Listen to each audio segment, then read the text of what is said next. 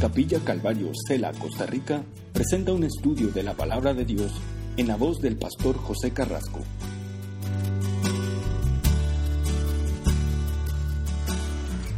El libro de Job. El capítulo 36 del libro de Job. Vamos a continuar nuestro estudio y vamos a avanzar, si Dios no viene mientras estamos estudiando hasta el final del 37, para terminar esta sección y ya comenzar eh, con lo que ustedes quieren escuchar, ¿verdad? Es lo que Dios dice. Hasta ahora Dios aquí ha estado, podríamos decir, para muchos ausente, pero sí ha estado presente. Pero ahora ya, luego del capítulo 37, Él comienza a hablar y comienza a hacer una serie de preguntas que están relacionadas muchas veces con eh, el conocimiento que a veces nosotros pensamos tener. Pero en realidad, cuando nos damos cuenta, no sabemos demasiado. A veces creemos que sabemos demasiado, pero es, es tan poco lo que conocemos. Imagínense que los científicos y todo eso, lo que conocen es muy poco. Los océanos, los abismos del océano, son cosas que todavía ni siquiera ellos saben lo que hay ahí. Muy poco es lo que, de esta misma tierra lo que se conoce. Ahora, eh, ¿cuánto más de Dios? Que es infinito, que Él sobrepasa todo y lo llena todo. Entonces, eh, este hombre, Eliud, aquí estamos en el 36, sigue hablando con Job y con sus amigos y comienza aquí a hablar un poco acerca eh, eh, de tratar de justificar a Dios y comienza a hablar un poco del poder, la omnipotencia de Dios como creador. Entonces, eh, la idea de, este hombre es poder demostrarle a Job que cómo él se atreve a pedir que Dios venga delante de él sin saber realmente quién es Dios, lo poderoso que él es. Entonces, eh, esta es la idea aquí de este hombre, tratando de defender de alguna manera o de justificar sobre la justicia de Dios y cómo Él actúa. Ya sabemos que todo lo que ellos digan, que a veces parece que es cierto, y en el caso de este hombre mucho de lo que Él ha dicho o lo que va a decir es verdad, el asunto es la aplicación. Aplicarlo a Job, ese es el error. Porque Job no ha cometido nada de lo que él o ellos han dicho. Entonces, eh, este es el problema. A veces aplicar algo a alguien, cuando en realidad nosotros no sabemos todo.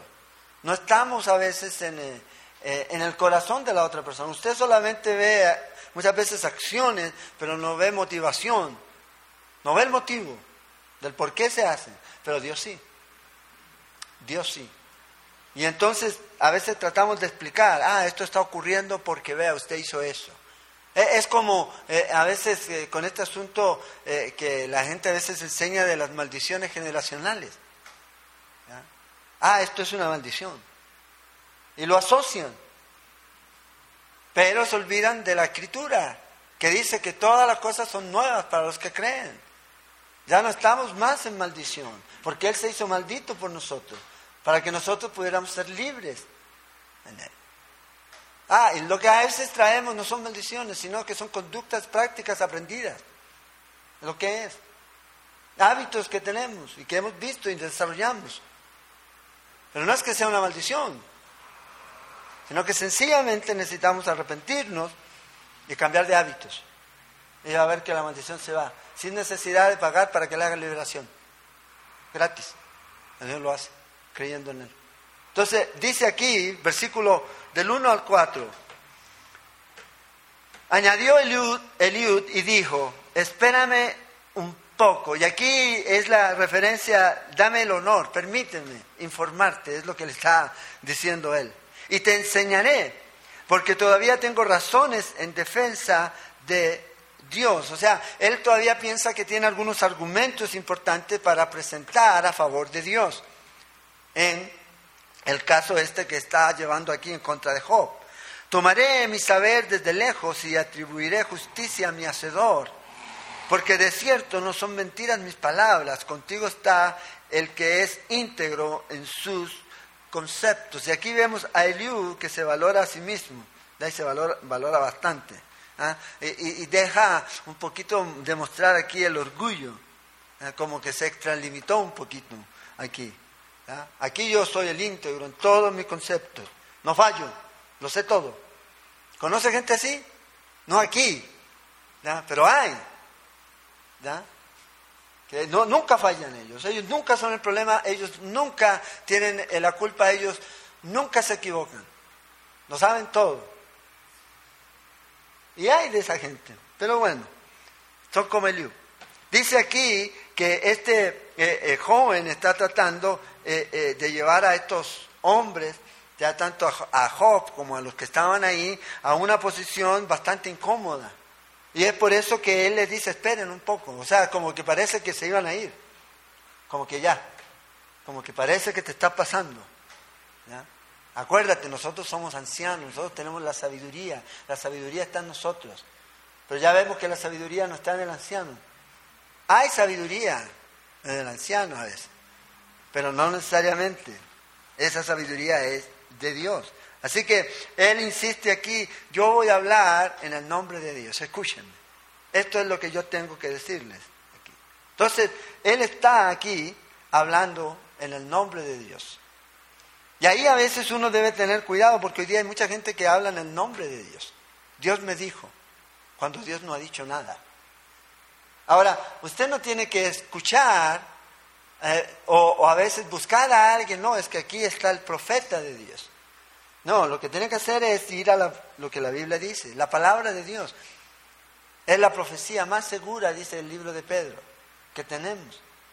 Entonces, si estudiamos la palabra, si enseñamos la palabra, lo que estamos haciendo es sencillamente escuchando a Dios y Dios a través de nosotros está hablando. Sin necesidad de atribuirnos una autoridad que no tenemos muchas veces. ¿Para qué? Porque la gente dice, Dios me dijo, es para darle más realce a lo que ellos van a decir, para que usted ponga atención y tenga miedo. Pero cuando leemos las escrituras, sí están los profetas de Dios, que siempre estaban diciendo, el Señor dice, seré a los profetas, y siempre va a ser así. Pero es la palabra de Dios, es Dios hablando al hombre. Entonces tenemos las escrituras aquí. Y, este hombre está diciendo, yo voy a hablar en el nombre de Dios. O sea, él se estaba poniendo en una posición así como de, no sé, de un genio, de alguien muy, muy, eh, muy preparado. Tomaré, dice mi saber, desde lejos y voy a atribuir justicia a mi hacedor. Y comienza aquí. Contigo está el que es íntegro en sus conceptos. O sea, demasiado confiado en lo que él sabía. Y, y fíjese que usted siempre va a encontrarse con personas que son, que tienen más conocimiento que usted. No más sabiduría, pero más conocimiento, más información que usted. Porque eso es lo que usted vea. Usted, ah, esta persona que es, no es inteligente, tiene más información. Se dedicó a aprender cosas. Los que van a la universidad muchas veces lo que... Y usted lo escucha y recitan libros de texto. Digo, ese está en tal libro. O esa es la teoría de alguien. Y este hombre aquí diciendo, vea, yo estoy confiado en lo que yo Sí. Ahora, lo importante es que nosotros estemos confiados en algo. ¿En qué es lo que usted sabe? ¿En dónde está su confianza? Y no a lo mejor en la sabiduría, que los conceptos que yo pueda tener, sino en lo que Dios dice en su palabra. Ahora acuérdese, no hay nadie que pueda tener un, un conocimiento perfecto de Dios. Eso es imposible. Porque Dios es eterno. Dios es inmenso. Como dice la canción, tan alto, tan alto, que no puedo ir sobre él, ni tan bajo, tan bajo. ¿Verdad? Ahí hagamos todos. Ustedes saben esa canción tan grande. Y a veces la gente trata de meter a Dios en una botella. Este es Dios, dice. si ese es tu Dios, yo no quiero ese Dios. Un Dios que está en una botella. Un Dios que tú puedes saber todo de él, al revés y al derecho que puedes explicar todo y cada cosa. Y esto es lo que a veces estos hombres se han tratado de hacer. Ahora, sabemos que Él no está diciendo yo soy tan perfecto como Dios, pero sí yo tengo un conocimiento mucho más amplio, más amplio que todos ustedes aquí. En otras palabras, no tratas con un novato. Entonces a veces hay gente que le dice, no, no, yo sé, yo he leído. Y ese, eh, eh, lamentablemente a veces, el orgullo. El orgullo. Entonces, él está aquí llevando a, a, Job y a sus amigos a este punto. Escúcheme porque en realidad yo tengo el mensaje, yo tengo la última. Luego dice aquí, versículo 5, he aquí que Dios es grande va a comenzar a hablar aquí eh, de Dios y la recompensa que Dios da a los obedientes y lo que les da a los que desobedecen.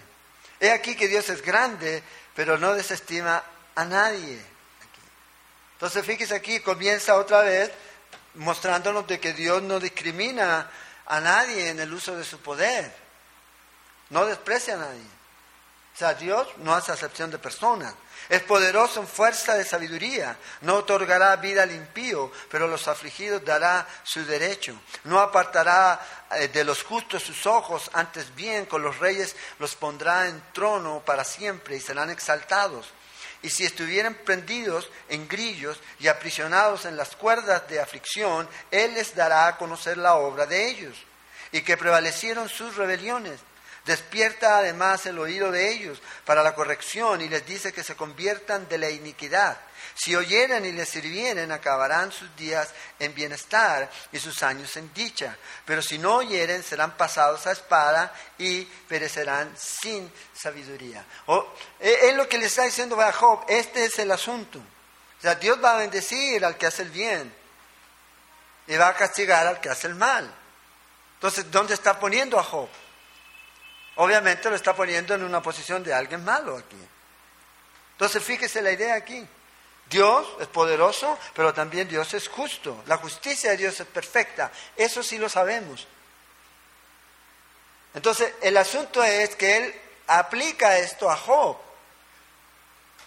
La justicia de Dios se está revelando en tu vida porque obviamente tú has hecho, has sido una persona mala, has sido un pecador. No le va a otorgar al impío las cosas buenas, sino las cosas malas. Y esa es la lógica a veces. Si hago cosas buenas, me van a venir cosas buenas. Pero sabemos que no es así. No es así. Este no es la ley del karma. Hay muchos cristianos que viven como que si el karma, ¿ya? Cinco cosas buenas, entonces de vuelta, cinco cosas o diez cosas buenas. Eso es budismo. Eso es pagano. Dios no tiene ni de aquí ni de allá. ¿Por qué da? Usted no le puede quitar ni poner. Ahora, si lo hace es la gracia de Dios. Y no es porque yo me ando jactando, ah, vea, yo soy muy santo, entonces por eso. Vea, te voy a dar la fórmula. ¿Cómo Dios me ha bendecido a mí? No puedo. ¿Por qué? Porque es una experiencia personal entre tú y Dios, es tu relación con Dios. Porque lo que me se aplica a mí no necesariamente se aplica a ti. Entonces, porque yo hice esto malo, entonces Dios me castigó. Y no es así el asunto. Entonces Él está poniendo aquí esta justicia perfecta de Dios que dice castiga a los malos y pone eh, a trabajar en bien para aquellos que hacen el bien. Él la está tratando de aplicar para Job, pero no es el caso aquí. Entonces, fíjate, dice aquí que he aquí que Dios es grande, pero no desestima a nadie. Y esta es la frase aquí importante en este versículo o en esta sección. Dios no pasa por alto nada. Dios no desprecia a ningún hombre, a ninguno. No importa lo que haya hecho, Dios no lo desprecia. Nosotros a veces podemos hacerlo, Ahora, ¿por qué Dios no desprecia a nadie, no desecha a nadie? Porque Él es muy grande. Y Él puede. Y Él lo hace. El asunto es que las personas tienen que venir a Dios. Él está ahí. Dice, vengan a mí, yo no los echaré fuera. Entonces Él está diciendo a Job esto. Pero Job no estaba en esa condición de pecador. Sí era un pecador, pero él no había pecado por la, para que él estuviera en esa situación ahí. Ya sabemos que Dios permitió todo esto aquí.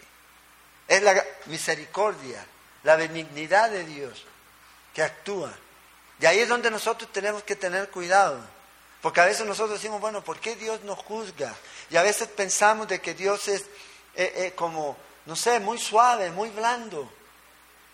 Pero vea lo que dice Pablo en Romanos. En Romanos 2, 4, Pablo dice esto, o menospreciáis las riquezas de su benignidad y paciencia y longanimidad, ignorando que su benignidad te guía al arrepentimiento. Este es Dios.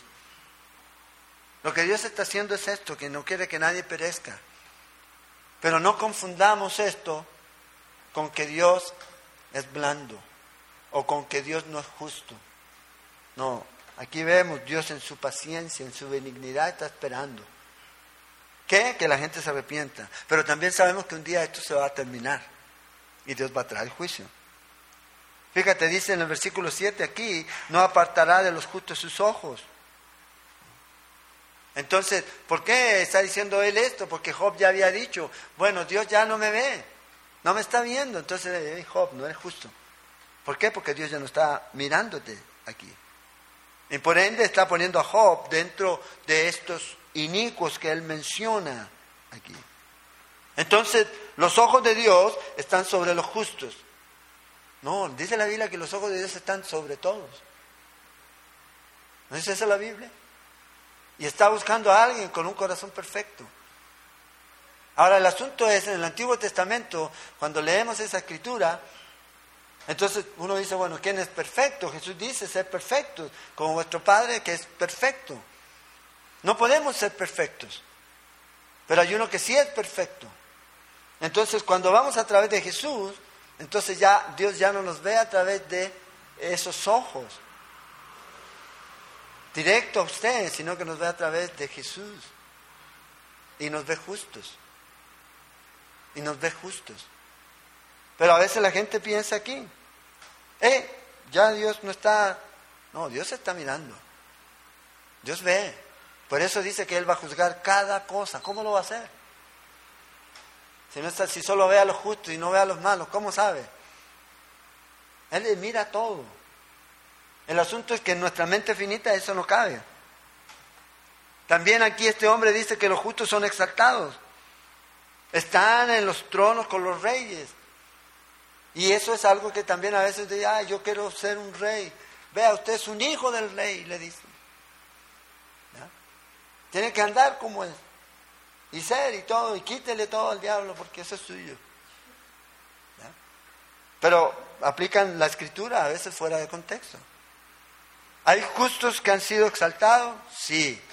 ¿Hay justos que no han sido exaltados? Sí. Y lo vemos en la escritura. Hay justos que sufrieron y murieron. Lea el libro de Hebreos. Todos estos hombres, los que Dios usó, dice que fueron desechados y anduvieron errantes. Y este es lamentablemente a veces una teología que hoy día está en la iglesia. Ah, si usted es justo, entonces Dios te tiene que exaltar. Usted tiene que prosperar y prosperar y prosperar. El problema es cuando a la gente no le ocurre eso. ¿Qué hacen? Te atacan. No tiene fe. Tiene pecado oculto. Igual que esto con Job. Ah, no, no, usted hermanito está en pecado. Si no tiene su Audi, ¿ya? Entonces está en pecado. No. Si usted anda en bus, gloria a Dios. Agradezca que tiene los 2.35 para pagar el pasaje. Bueno, es lo que pago yo. Yo sé que hay otros más caros. Si vas a San José, mejor. Pero Dios te da. Y este es el asunto.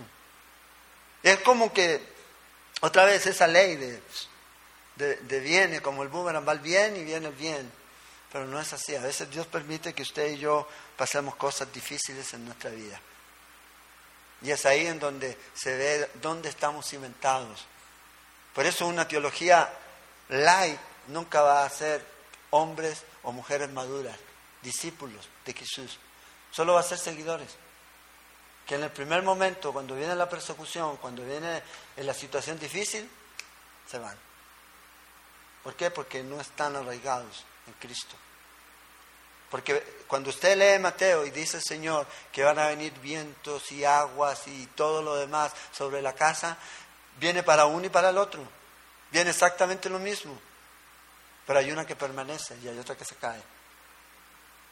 Entonces lo importante es que nosotros estemos en Cristo. Pero aquí este hombre, dale con decirle a Job todo esto. Pero si no oyeren, dice en el verso 12, serán pasados a espada y perecerán sin sabiduría. Entonces, Eliud te está advirtiendo a Job. Job, otra vez te estoy diciendo, arrepiéntete. Esto es, y siguen con lo mismo. Verso 13 al 15 dice, más los hipócritas de corazón atesoran para sí la ira. ¿De quién está hablando aquí? Probablemente de Job. Porque eso parece que el concepto que ellos tienen. Y dice, este es el destino de los hipócritas. ¿Qué es un hipócrita? Una persona que aparenta ser algo que no es. Es un actor. Antiguamente eran máscaras que se ponían los actores en el teatro griego. Una máscara de feliz, de santo, de bueno, otra de malo, dependiendo del personaje. Eso es un hipócrita. Y es lo que está diciendo aquí, que estos que son hipócritas están atesorando para sí la ira. No se aplica en el caso de Job, pero ojo, porque eso sí se puede aplicar para alguien que esté viviendo en forma hipócrita, no siendo sincero, honesto, o sea, sin máscara, siendo como es. Y no clamaron cuando él los atare, fallecerá el alma de ellos en su juventud y su vida entre los sodomitas, al pobre librará de su pobreza y en la aflicción despertará su oído. Entonces, todo esto se lo está tratando de aplicar a Job.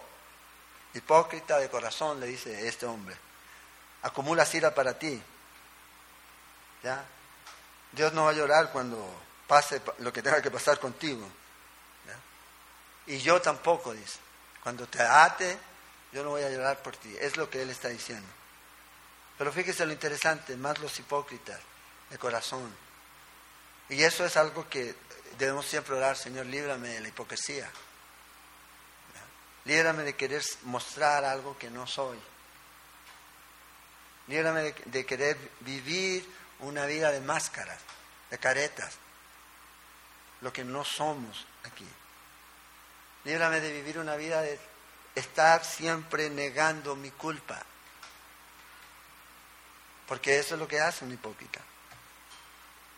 Y eso es lo que dice, esto es lo que va a venir. Vas a desfallecer siendo joven y tu vida va a ser entregada igual que todos estos sodomitas. Y aquí incluye a todos, prostitutas, todo, todo, lo incluye él aquí en esa palabra. Homosexuales, todo. O sea, imagínense el nivel que lo está llevando a este hombre. Y Job ahí. Pero sabemos que era íntegro.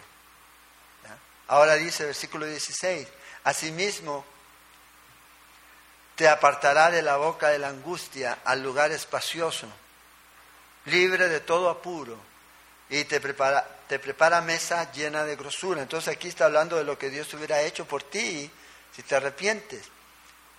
Como no te arrepientes, bueno, pero esto es lo que Dios hubiera hecho.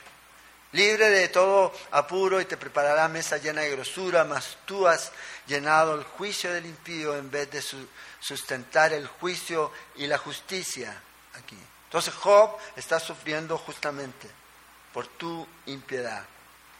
Ha rechazado, entonces viene disciplina. La disciplina redentora de Dios es lo que él está diciendo. Por lo cual teme, no sea que en su ira te quite con golpe el cual no puedas apartar de ti con gran rescate. ¿Hará él estima de tus riquezas de oro o de todas las fuerzas del poder? No anheles la noche en que los pueblos desaparecen de su lugar. Guárdate, no vuelvas a la iniquidad, pues está pues esta escogiste más bien que la aflicción. Entonces aquí Eliú sigue hablando. Dios hubiera hecho todo esto contigo si solo te hubieras arrepentido. Ahora, esto se aplica a aquellos que no conocen a Dios. Si se arrepienten, Dios los va a salvar, les va a perdonar, les va a dar vida eterna. Eso sí.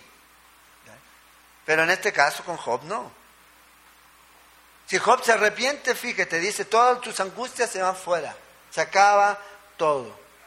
Te pone en un lugar en donde no hay restricción, amplio aquí. Te pone una mesa llena y de mucha riqueza. Eso es lo que él haría.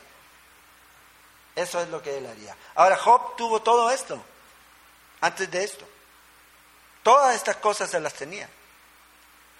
Y de la noche a la mañana perdió todo eso, todo lo que es material. Fíjate, todo esto tiene que ver con qué? Con lo que es material, con lo que es físico. ¿Y qué es lo espiritual? ¿Qué es realmente lo que perdura? Porque tú los bienes los puedes tener ahorita, mañana no. La salud la puedes tener ahorita, mañana no. Puedes tener comida y todo, ahorita, a lo mejor mañana no. Pero hay algo que tienes que no te puede quitar. Y ese es el asunto. Nuestra vida, nuestra relación con Dios es espiritual.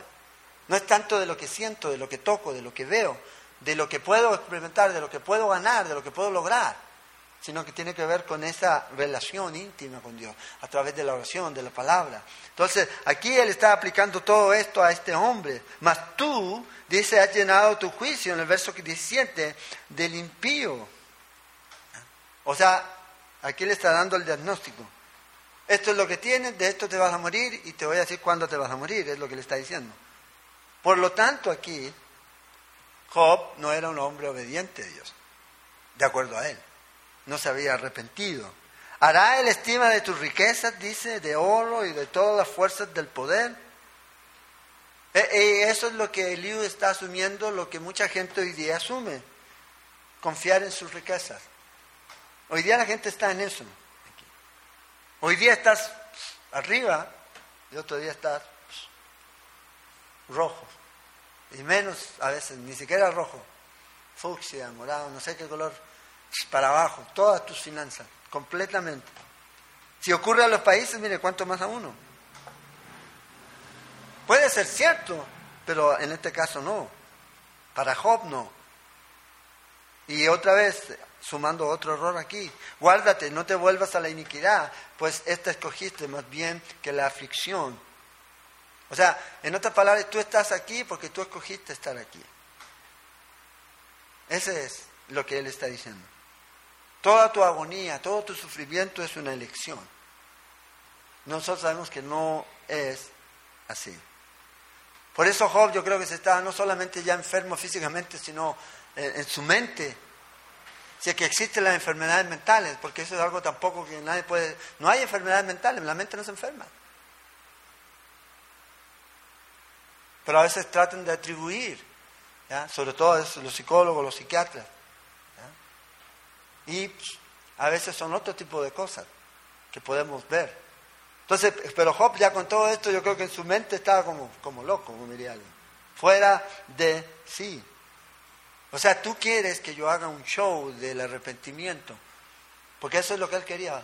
No sé, algo quería que hiciera, que le prendiera luces y que él pasara arrepintiéndose y rompiéndose la ropa y tirándose el pelo y todo eso. Eso es lo que ellos querían. No bastaba con que él pudiera decir, Señor, perdóname. Y eso a veces es lo que ocurre en la vida del cristiano. A veces todo lo quieren hacer como un show. Todo un show, no, va, no basta esa sinceridad de corazón. Tiene que haber algo. Tiene que haber rayos, fuegos y todo eso. No basta que la persona ore a Dios y se arrepienta de sus pecados. Pero hay que ver algo, hermanos. Entonces no es fe. Porque no andamos por vista, sino por fe. Sí va a haber una consecuencia si alguien se arrepiente genuinamente, y eso lo vas a ver. Pero eso es el resultado de algo. Eso es totalmente diferente aquí. Entonces, los pecados eh, eh, que Job se tiene que arrepentir, los va a hacer en su momento, cuando lleguemos al capítulo 42. Pero ahorita no. Hasta ahora él se ha mantenido íntegro, hasta este punto con todas estas acusaciones, ¿qué haría usted? Que lo acusan y lo acusan y lo acusan. Él se ha mantenido. He aquí que Dios es excelso, dice en el verso 22, en su poder. ¿Qué enseñador semejante a Él? O sea, dice, no hay nadie que pueda enseñar como Dios. Ese es tu mejor maestro. No hay otro. Dios ha dado maestros a la iglesia, sí, pero el mejor maestro es Él mismo. Y Él dijo que Él iba a enviar el Espíritu para que nos enseñara. Pero también dio dones a los hombres. Y entre ellos maestros. Entonces, es el complemento, sí. Pero no hay nadie que enseñe como Él. Si tú lees los evangelios te vas a encontrar a Jesús enseñando y nadie como Él. La forma de enseñar. Con la autoridad que lo hacía. Y en la forma. Como Él usaba. Dice, ¿quién le ha prescrito su camino y quién le dirá, has hecho mal? Acuérdate de engrandecer su obra, la cual contemplan los hombres. Entonces aquí otra vez está él exaltando a Dios a los ojos de Job, y, perdón, y de sus amigos aquí. De aquí en adelante cambia la sección. De aquí eh, hay como un giro aquí eh, en, eh, en, lo que va a hacer Elío. Y viene como una inspiración mucho más grande en la vida de este hombre. Ya no va a hablarle tanto a, como a Job, sino que va a hablar de Dios, de la grandeza de Dios. Entonces aquí cambia y Pareciera que él está viendo a lo lejos una tormenta venir. Entonces aquí estamos entrando ya al torbellino que viene. En el torbellino que viene nos dice el capítulo 38.1, es, Dios a hablar. Entonces él va a comenzar a hablar acerca de esta tormenta que comienza aquí eh, a venir. Y le dice aquí, acuérdate de engrandecer su obra, la cual contemplan los hombres. Los hombres, todos, dice, la ven, la mira el hombre de lejos. He aquí Dios es grande y nosotros no le conocemos. Por fin. No le conocemos completamente. Dios es conocible en lo que Él se ha revelado, pero no lo podemos comprender completamente, totalmente, pero sí lo podemos conocer por medio de lo que Él nos ha dejado. Por eso dice aquí, ni se puede seguir su huella de sus años. Él atrae las gotas de las aguas al transformarse el vapor en lluvia, la cual destilan las nubes, goteando en abundancia sobre los hombres. Eh, por eso muchos dicen que el libro de Job debió haber sido escrito muchos siglos después del tiempo que se piensa que se escribió, el tiempo de los patriarcas. Porque todas estas cosas de las gotas, de la evaporación del agua, fueron más o menos tratadas en el tiempo de los griegos. Recién comenzaron ellos a escribir acerca de eso, de ese conocimiento. Pero obviamente ellos ignoran que Dios es el que da. Y por eso digo que hay un cambio aquí. Aquí el hombre está tratando de mostrar algo a través de la naturaleza, pero tampoco él quiere explicar cómo funciona esto. Yo sé que el reloj me da la hora, y que para eso sirve. Pero de ahí a saber cómo se armó, cómo se funciona esto, ya es otra cosa diferente. Pero esto me muestra que hay un creador, porque esto no se hizo solo. No se hizo solo.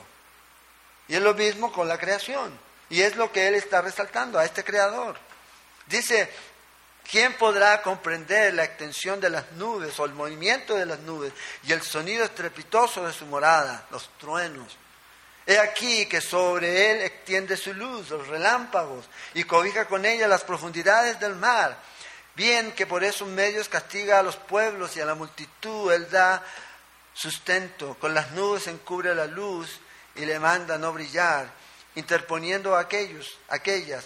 El trueno declara su indignación y la tempestad proclama su ira contra la iniquidad. Entonces, ve aquí mostrando la grandeza de Dios. Y aconseja aquí él a Job. Eh, Dios es algo que no podemos entender completamente. O sea, Dios está más allá. Y ahí es donde es la grandeza de este Dios. ¿Cómo puedes explicarlo? No lo puedes.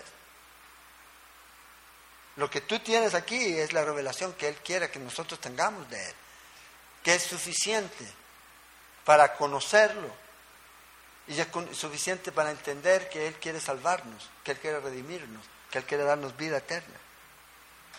La naturaleza te enseña que hay un creador, hay un diseño, pero no te lleva a un punto de un redentor. La escritura sí, te lleva a ese redentor, que es Cristo, Jesús. Entonces, a través de ella podemos entender. Fíjate, habla aquí de las gotas y se transforman en vapor y todo este asunto aquí de la evaporación, destilación y, las lluvias que vienen aquí. Ese es un ejemplo que él está usando. Dios como diseñador. El Dios como diseñador. Usted usa esa palabra ahora, diseñador en alguna universidad, que hay un diseño detrás y que hay un diseñador detrás de la creación, va a tener problemas. Sobre todo con aquellos que creen en la evolución. Pobrecitos de ellos, sí. Porque todavía están dándose cabeza con cabeza. Y cada vez ellos se están topando con un muro más duro, más fuerte. Cuando llegan a puntos en donde no pueden explicar. No pueden explicar. Llegan al Big Bang, pero no pueden explicar más allá. Y ven que el, espacio se está expandiendo y no pueden explicarlo. ¿Cómo? Entonces van a llegar y van a seguir chocando. Nosotros sabemos que hay un creador, que hay un diseño y que todo esto tiene un propósito. No es solamente un asunto al azar. Fíjate, nos dice aquí que Él gobierna todo. Gobierna los pueblos y la comida de ellos, en abundancia. O sea, Dios es el que da. Ahora el hombre ha tratado de destruir y ha destruido todo esto. Ahora con la niña y con el niño y todo eso, ¿verdad? Como el cambio climático y todo. Yo sé que el hombre contamina, pero no es el principal contaminante.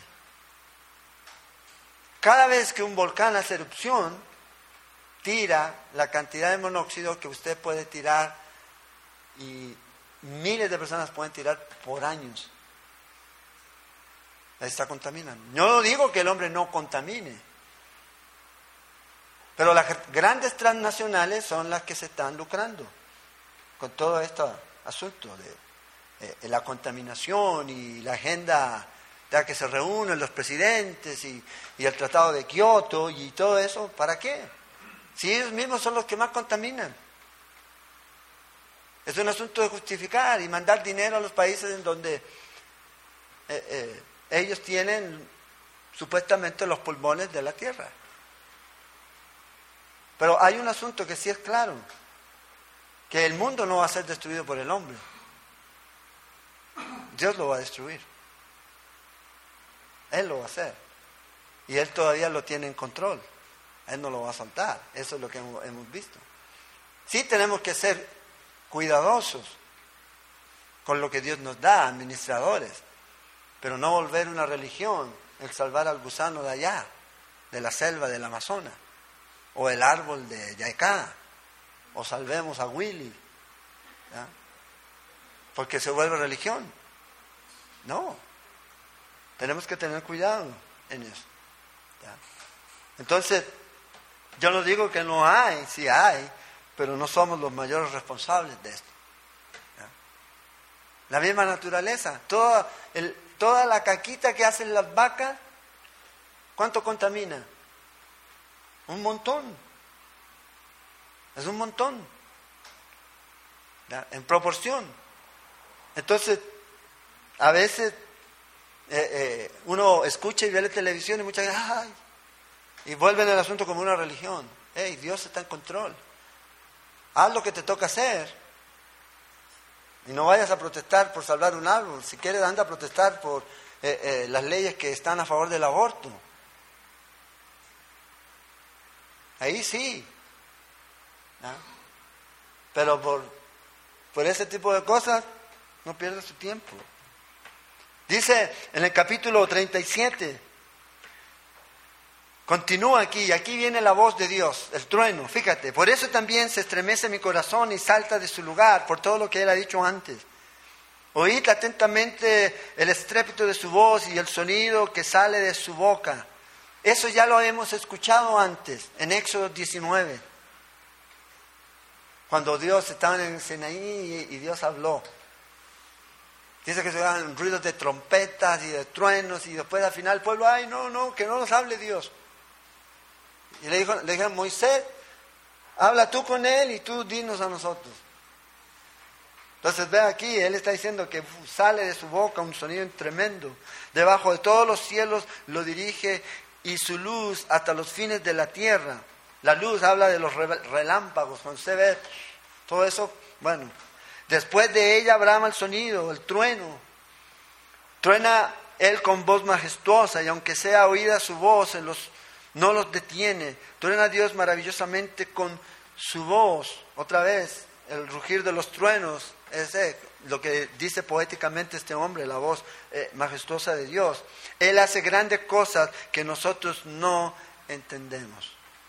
Y ya vamos a llegar a eso cuando Dios comienza a preguntarle a, a Job. ¿Dónde estabas tú cuando yo hice? ¿Entiendes tú esto? Comienza a preguntarle. ¿Por qué? Porque Dios hace cosas que nosotros no entendemos. No entendemos. Entonces aquí, la grandeza de Dios. Esto es lo que Él está mostrando. Es importante entender la grandeza de Dios. Sí, claro. Porque eso también nos debe animar y nos debe dar fe de lo grande que es Dios. Cuando usted ora, cuando usted pide a Dios. En oración aquí. Fue un gran consejo, pero erróneamente aplicado para Job. ¿Nos podemos tomar? Sí, pero es, en el caso de Job es erróneo aquí. Entonces fíjate, este omnipotente, Dios Todopoderoso, habla. Habla y a veces su voz es como este trueno, que es aquí eh, mostrando la majestad de Dios.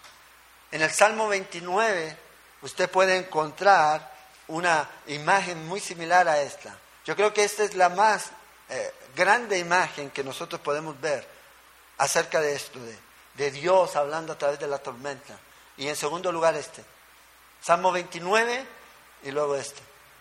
Cómo habla, cómo describe el salmista acerca de la grandeza de Dios, cómo Dios habla, cómo Dios se mueve a través de la naturaleza. Y, y ese es lo que Él está haciendo aquí.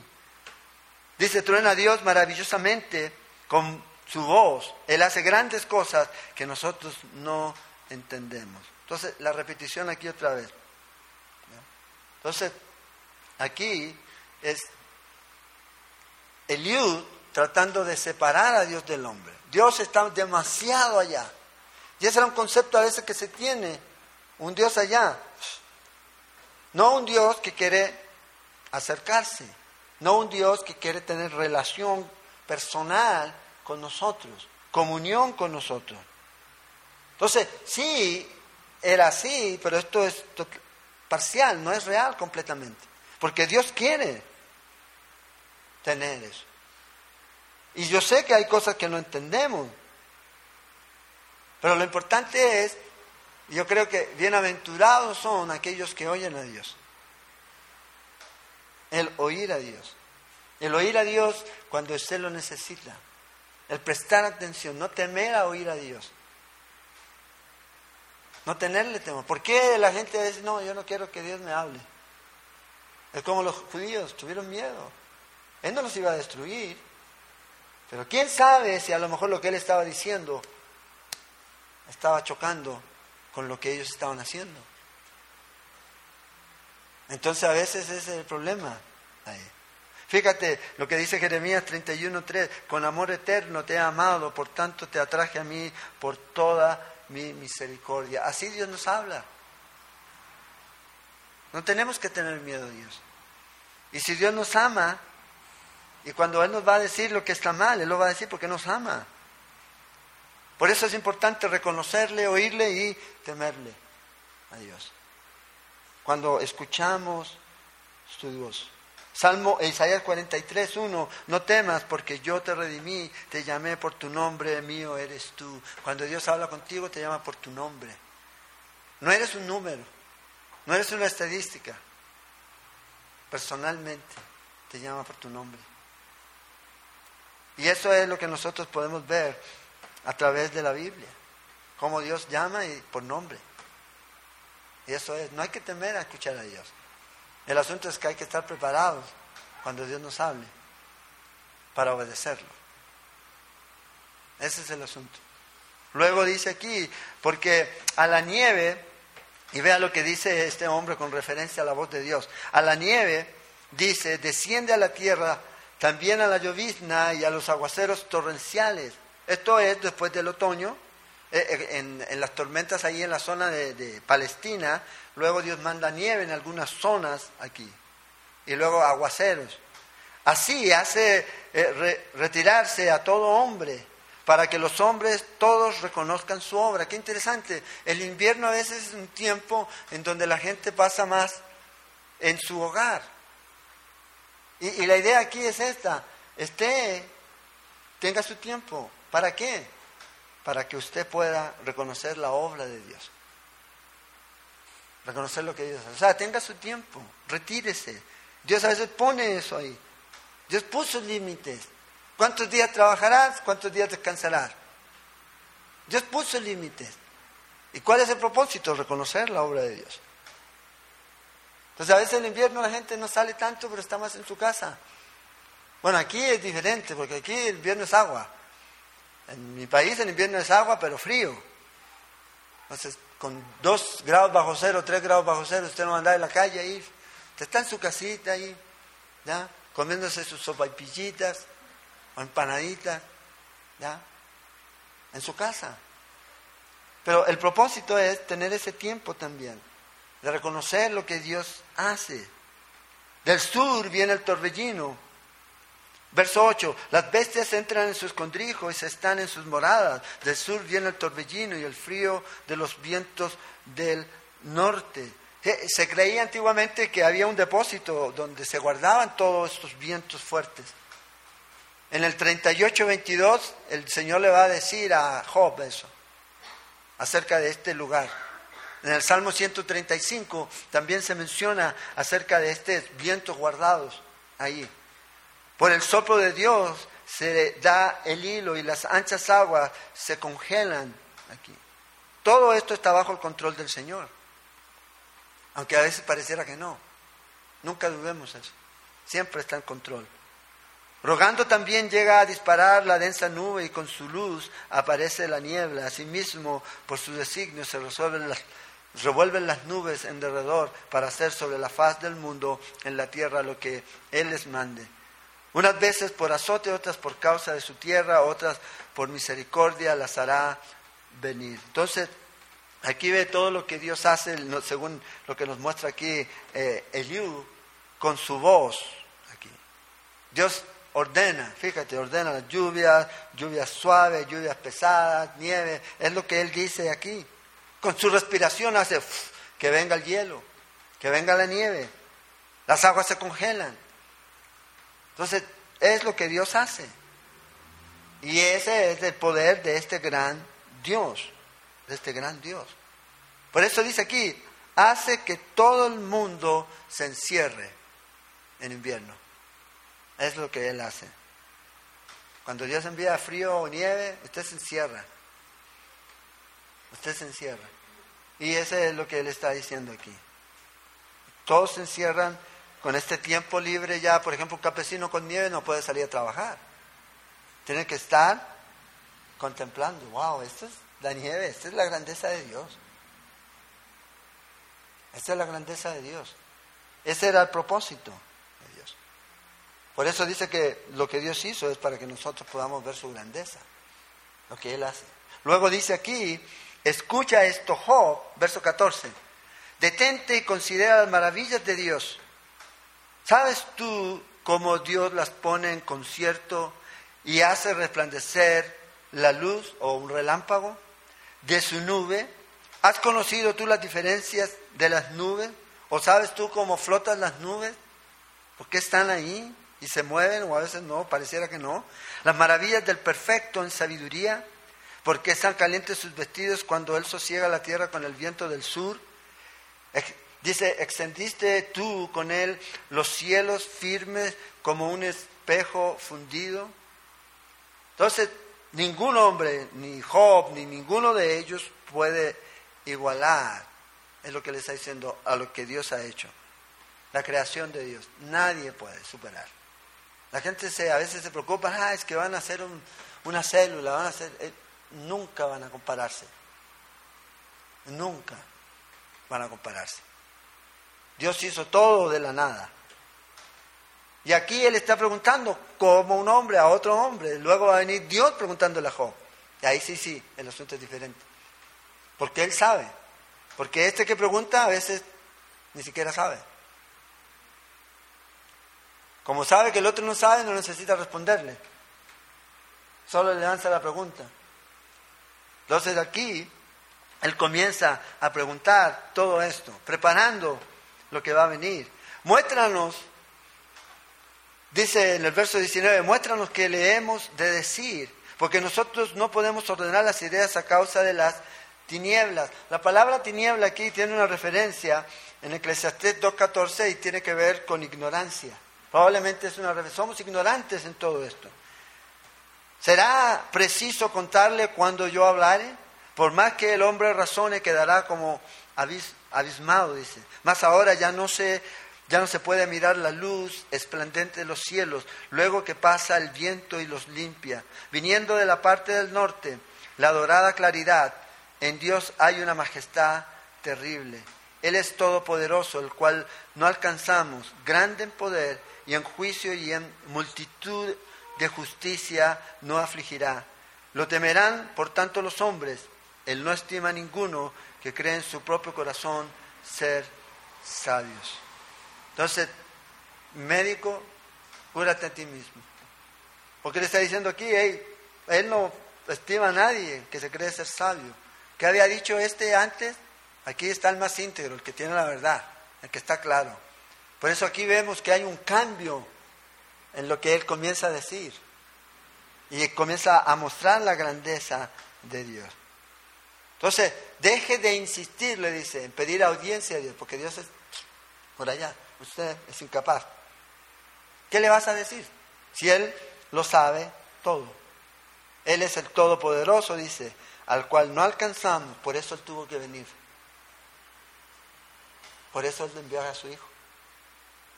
Porque si no hubiera sido imposible aquí. Su poder es grande en juicio y en todo.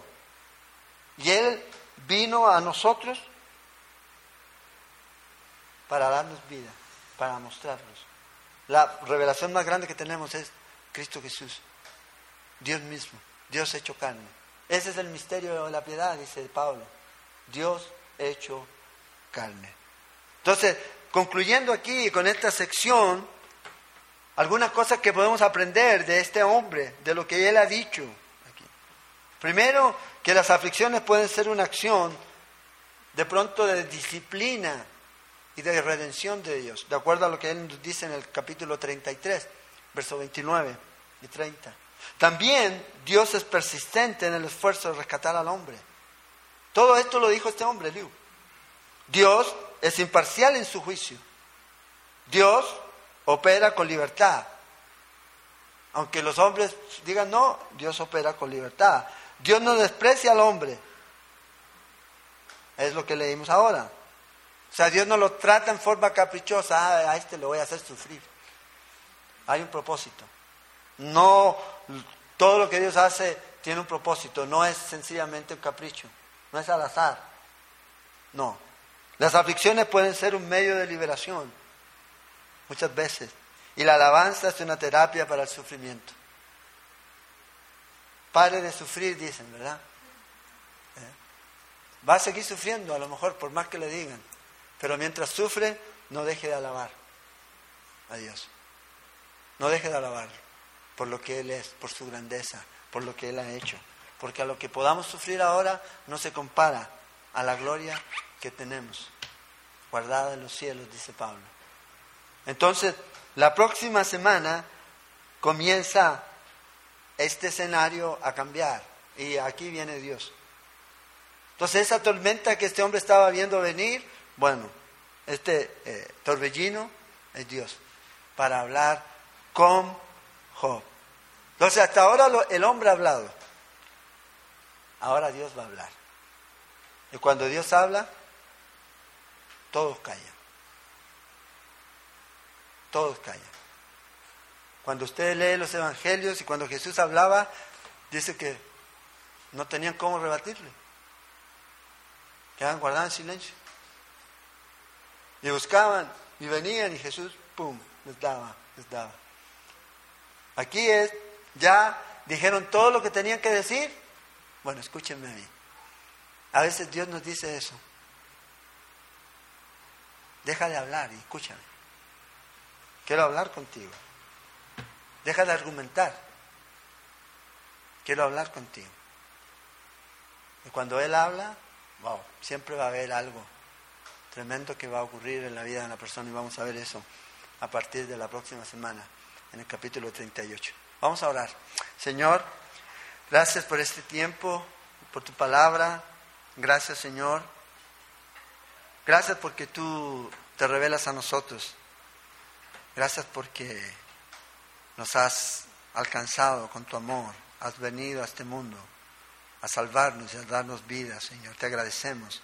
Y te pedimos, Señor, que tú en tu gracia continúes, Señor, trabajando en nuestra vida, en esa obra que has comenzado en nosotros, Señor, que podamos ver la grandeza, la omnipotencia que tú tienes, Señor, y podamos entender que tenemos esa entrada a ese Dios grande, omnipotente, a través de Cristo Jesús, y poder ir y poner delante de Él nuestras cargas, nuestras dificultades, nuestras enfermedades. Y saber, Señor, que tú nos escuchas y saber que tú nos ayudas. En medio de todas estas tormentas, Señor, siempre hay luz. Siempre estás tú, Señor. Ayúdanos, Señor, a aferrarnos de, de ti, a permanecer, Señor, contigo y en ti, oh Señor. Ayúdanos y guárdanos y cuídanos al volver a nuestras casas, Señor, y que tú continúes enseñándonos a través de este libro. En el nombre de Jesús oramos. Amén. Esperamos que este estudio de la palabra de Dios haya sido de edificación para su vida. Le invitamos a visitar nuestro sitio en internet www.ministeriosela.com, donde encontrará más estudios y recursos para su edificación.